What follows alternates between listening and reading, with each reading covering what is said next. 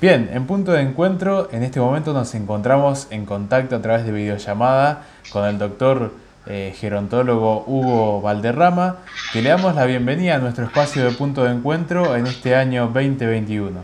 ¿Qué tal, doctor? Gracias por, por atendernos y por tener este contacto aquí con nosotros. Hola, ¿qué tal? Este, un gusto que te haya contactado y bueno, vamos a poder ver si podemos ayudar un poco a aclarecer las preguntas que me, me puedas hacer.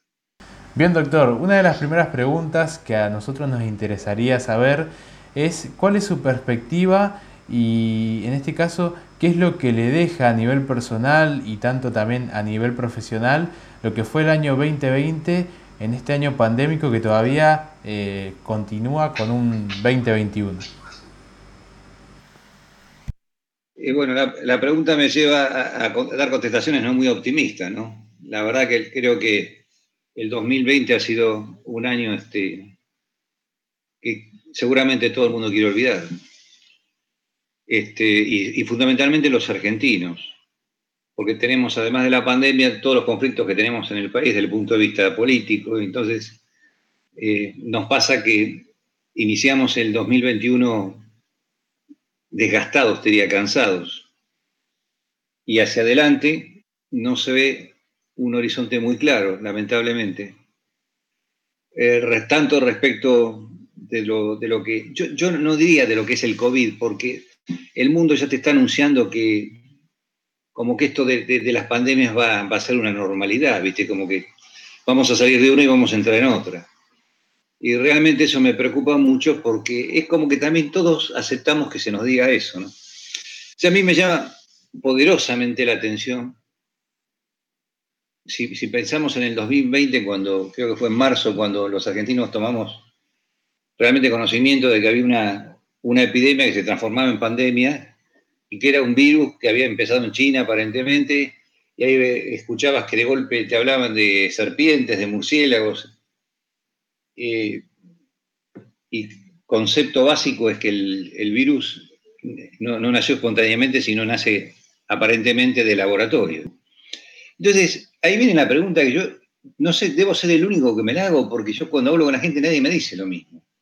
Pero yo me pregunto, ¿cómo puede ser que en el mundo haya una pandemia, se enferme la cantidad de gente que se ha enfermado y muere la cantidad de gente que se ha, se ha muerto, y que el mundo se haya tenido que encerrar y absolutamente nadie habla del tema desde el punto de vista cómo se explica que esto haya iniciado? Te lo planteo de otra manera si, por ejemplo, Corea del Norte, que sabemos que es un país complicado, como hasta hace poco tiempo, tira dos o tres misiles y nucleares y explotan por ahí en el Pacífico, en todos los diarios y radios del país vas a escuchar que se le pregunta por qué hizo eso, por qué no lo hizo, la reacción de Estados Unidos, la reacción de Francia, la reacción... Y bueno, y resulta que ese misil en principio se cayó al agua, explotó y bueno, este, más de eso aparentemente por lo menos no nos complicó la vida. No sé si hay otra cosa, pero lo que a mí me llega, hasta ahí llegó. Pero la pandemia es algo que complicó al mundo. Se inició como se le escapó un virus del laboratorio de, este, de, experimentación y Estados Unidos eh, no dice nada y Rusia no dice nada. Eh, el resto, Europa no, no, no se frena y dice qué está pasando. O sea, yo no veo, veo como que hay una, un efecto, pero no entiendo la causa. Es como que hay un delito y no veo el responsable, ¿me entendés? Y como que sumisamente, ya nadie lo pregunta eso. ¿Viste? O sea, ese es el primer, el primer, el primer tema que a mí me, eh, me hace sospechar de un montón de cosas y me hace mal porque no termino de entender esto. Porque si vos entendés que algo eh, realmente vinculado solamente a la naturaleza ocurrió, no digo que lo justifiquemos, porque estaríamos preguntando por qué el humano no lo previó. ¿Por qué por lo menos los países con ciencia y técnica avanzada no lo previeron? Pero que acá nadie hable del tema y que ni siquiera a esta altura del partido, habiendo pasado ya un año, nadie sepa de dónde salió este virus. Y ya te esté diciendo un tipo como Bill Gates que no, no, no, no se queden tranquilos porque va a haber otra vuelta, otro COVID que aparentemente ya, ya está dando la vuelta desde Inglaterra, por lo menos viene para acá, para Latinoamérica. Y, y Bill Gates te está diciendo, no se relajen mucho porque va a haber más. Entonces, vos decís, pero ¿qué, está pasando con la humanidad? Y, nadie habla del tema. estamos preocupados por la vacuna, se politiza el tema. O sea, ¿qué tratamiento hacemos? Pero nadie pregunta, ¿de dónde salió este asunto? No sé si soy claro lo que te transmito. No, claramente. Bien, eh, es un planteo, digo, bastante interesante que, como usted dice, también no se toca realmente mucho en los medios de comunicación, ni en diferentes portales, ni en internet, ni nada por el estilo. Eh, un, planteo, un planteo muy interesante y eh, en base a esto, o sea, que no, no tenemos, como usted decía, un responsable. O sea, eh, más allá de que entramos en el panorama internacional, nadie ha tomado, como por así decirlo, si esto fue en, base a malas políticas de China, no hubo un cierto, un, cierto, digamos, planteamiento de ciertas consecuencias en base a lo que generó. Porque, digo, afectó a todo el mundo, como usted decía. ¿Y cómo cree usted que se va, que se va a desarrollar, digo, el, panorama en relación a, este año que, solamente llevamos tres meses y de cara a futuros años? ¿Cómo también usted ve lo que ha sido el planteamiento de la posible solución de la vacuna que a corto plazo pareciera que no, digo, desde la perspectiva de los ciudadanos? Eh, eh, bueno, son varias preguntas que me haces en una, pero... Eh, sí, me interesaría un, panorama, un panorama general en base a su proyección a futuro.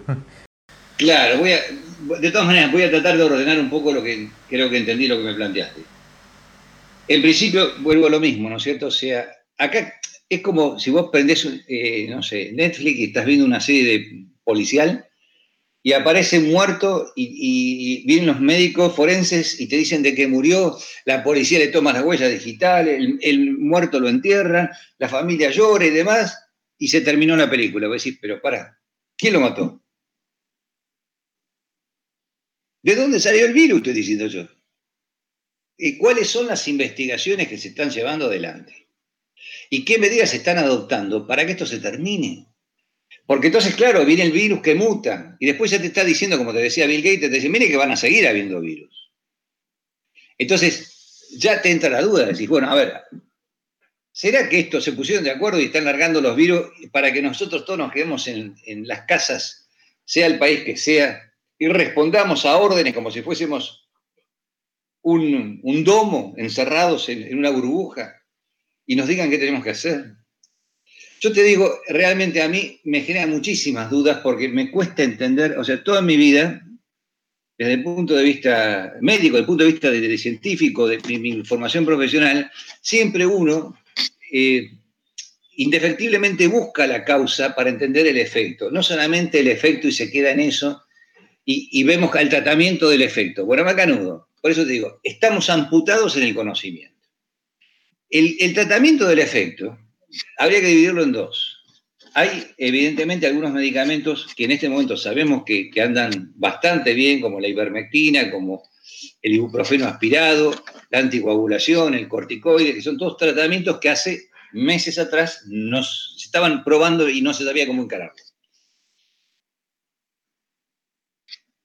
Pero la vacuna aparece como eh, algo fantástico, la solución a todo el problema. Y yo creo, te digo sinceramente, no lo veo tan así.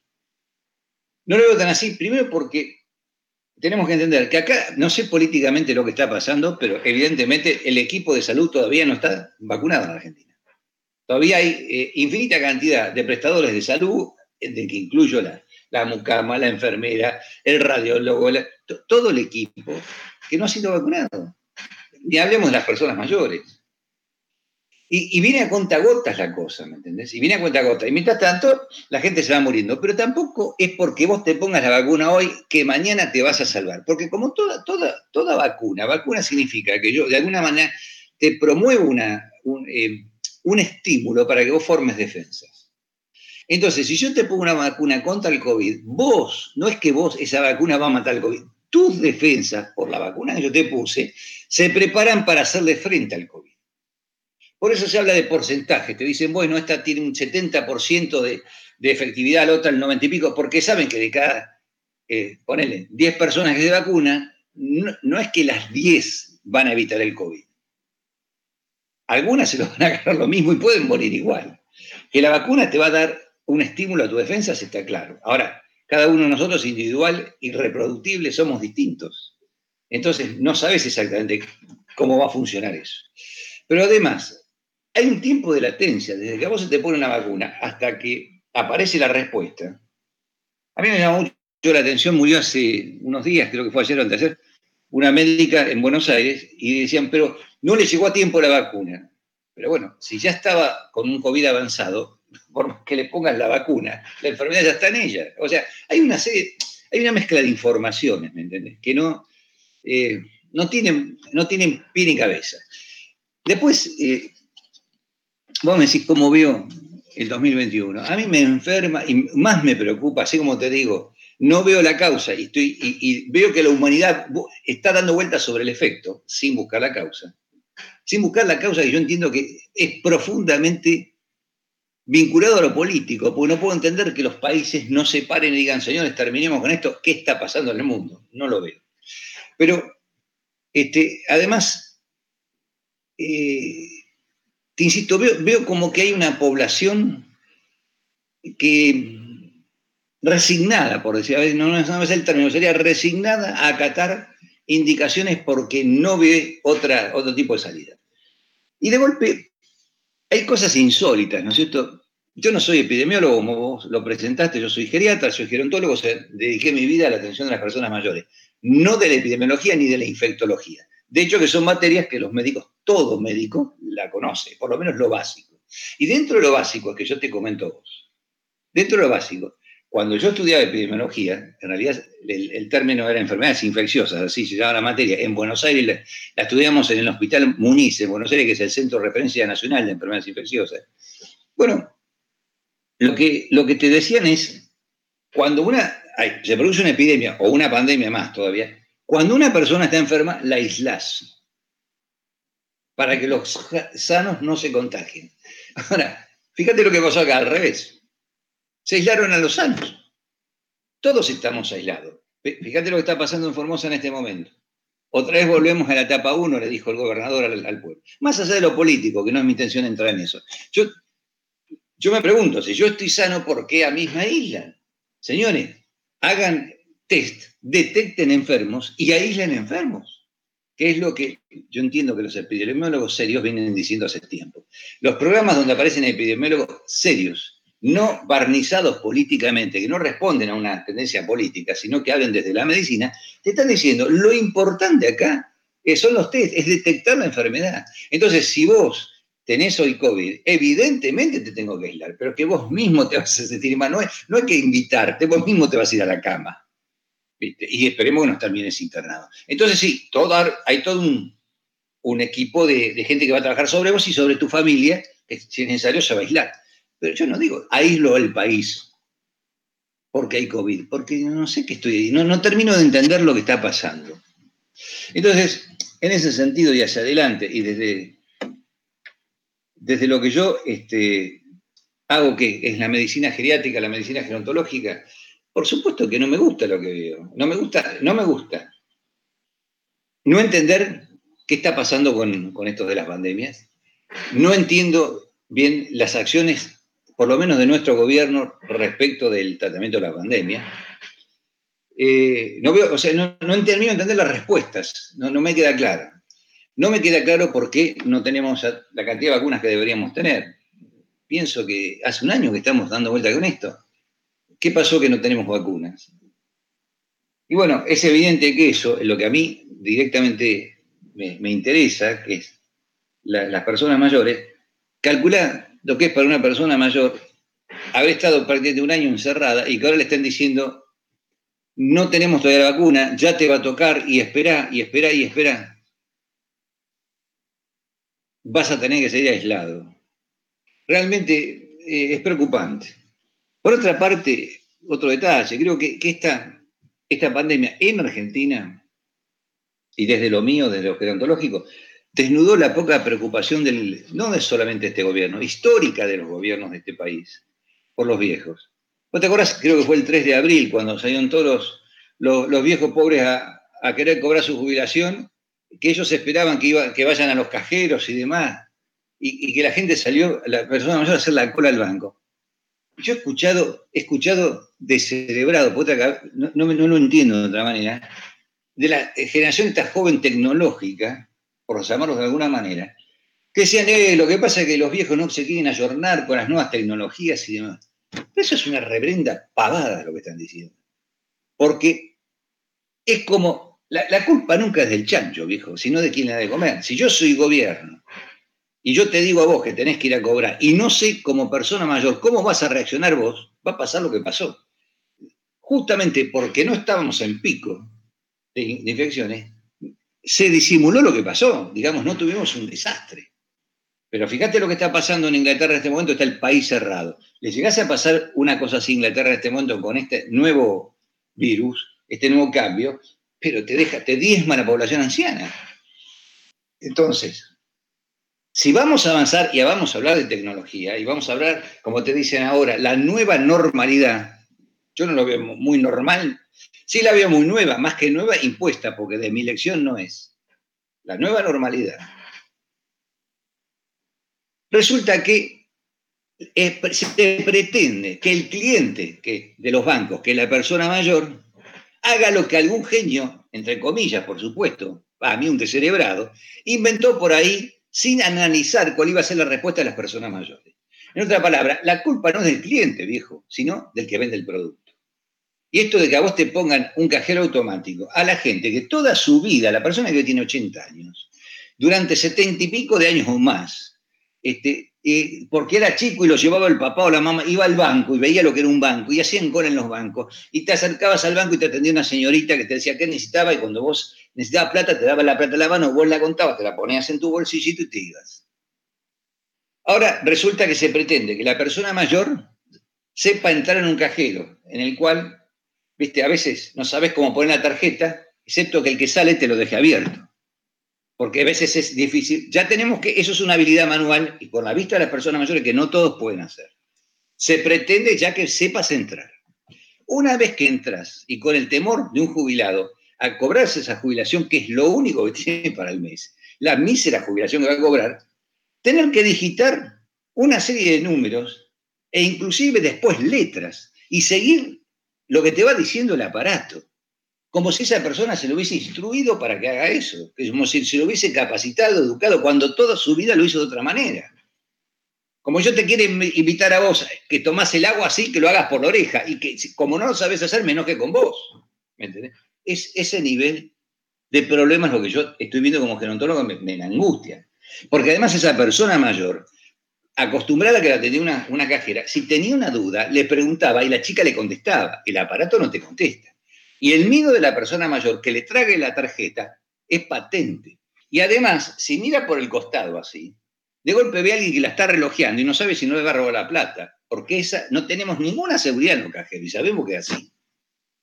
La seguridad la puede dar la connivencia ciudadana de ponernos todos de acuerdo y de agarrar al que te quiere robar. Pero si te quieren robar, te van a robar. Entonces, esas cosas que han pasado, y pongo de ejemplo y detallé, detallé este tema, porque desde lo que hago yo, es lo que a mí más me preocupa. Me, ha preocupado ver que vivo en un país que no tiene en cuenta a los ancianos como debería tenerlos, a pesar de que cada vez son más. Somos más, me incluyo.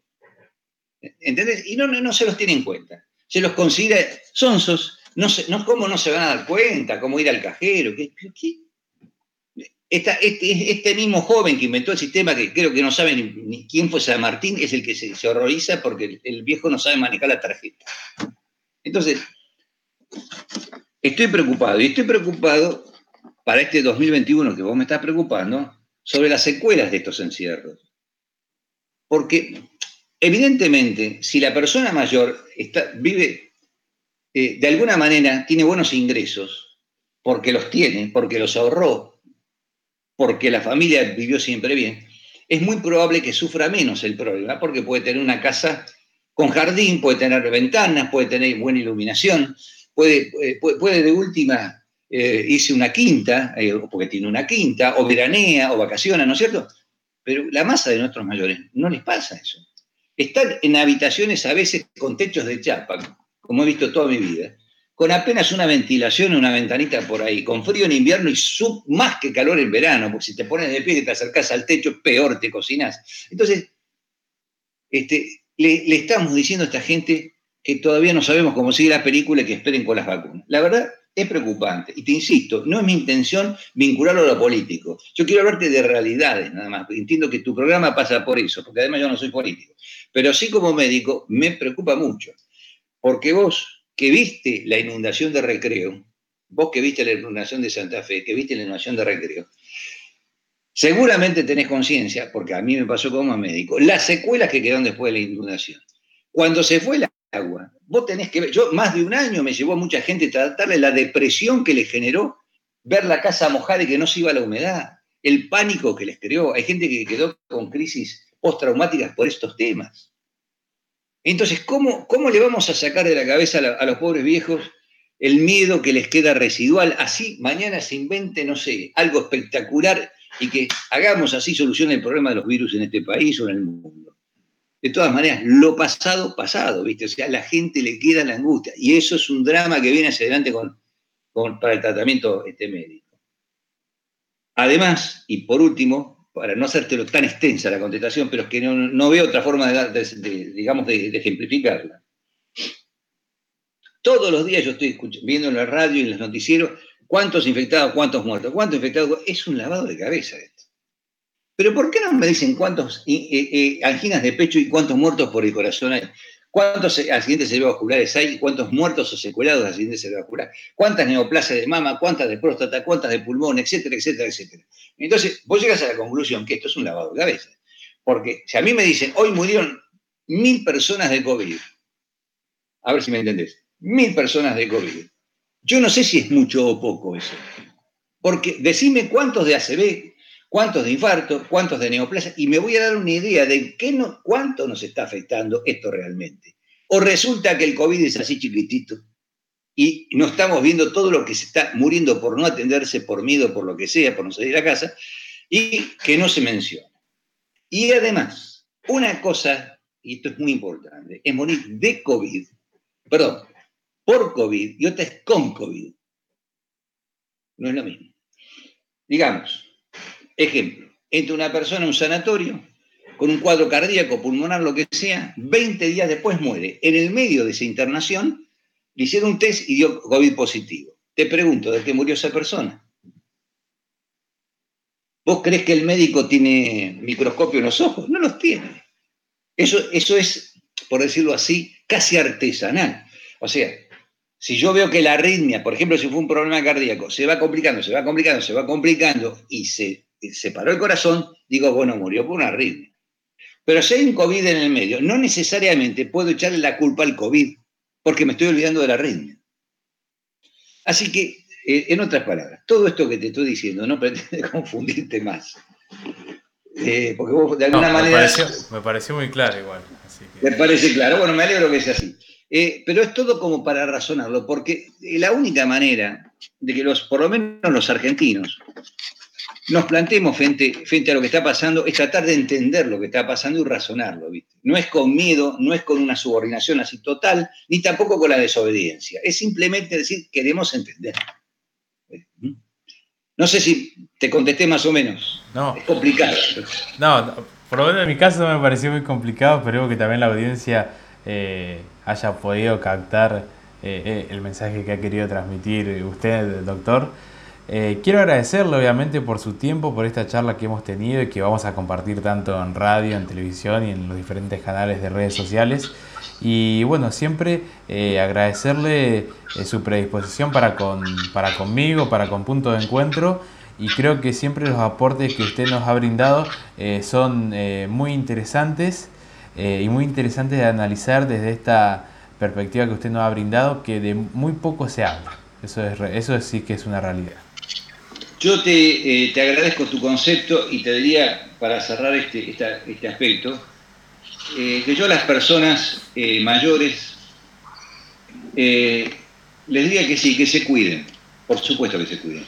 Pero acá hay que hacer también balances. Si el cuidarte significa salir, digamos, no contagiarte de COVID pero, y terminar muriendo este, de otra enfermedad y con una depresión en el medio, no sé cuál es el negocio. O sea, el tema es un punto, tratar de buscar un punto de equilibrio. Eh, a mi criterio, eh, que es lo que yo hago en lo personal, más que cuidarse con el alcohol y demás historias que vos ves que entras a un supermercado y limpian las cajas y te tiran en, las manos alcohol y alcohol en gel y toda esa historia, está claro que la transmisión oral es muy importante. Entonces, algo muy malo que está ocurriendo y hace rato es que te dicen no ingresar a este negocio, por ejemplo, te ponen un cartel que dice no ingresar a este negocio sin tapabocas. Señores, la palabra tapabocas no existe en medicina. ¿Qué es tapabocas esto?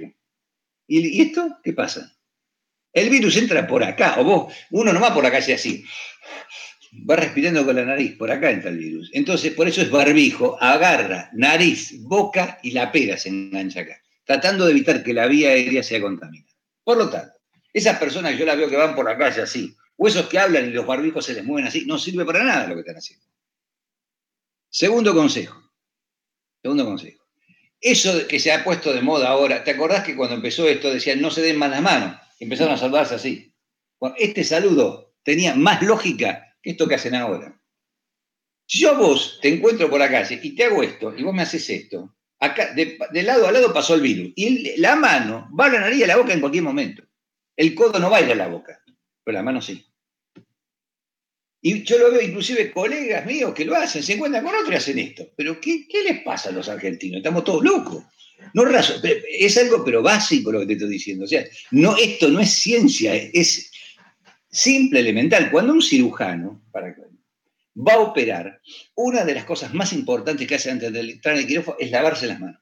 Y las manos se lavan desde acá hasta el codo. Hay toda una técnica que tiene que seguir el cirujano, que se lava, se enjuaga, se lava, se enjuaga, no puede tocar, tiene con los codos, cierra las canillas. Justamente no toca nada. ¿Qué hacemos nosotros ahora? Nos ponemos los barbijos, boca, como dicen, ¿quién lo inventó? No sé, y nos hacemos así. Vamos en el camino incorrecto, el camino totalmente incorrecto.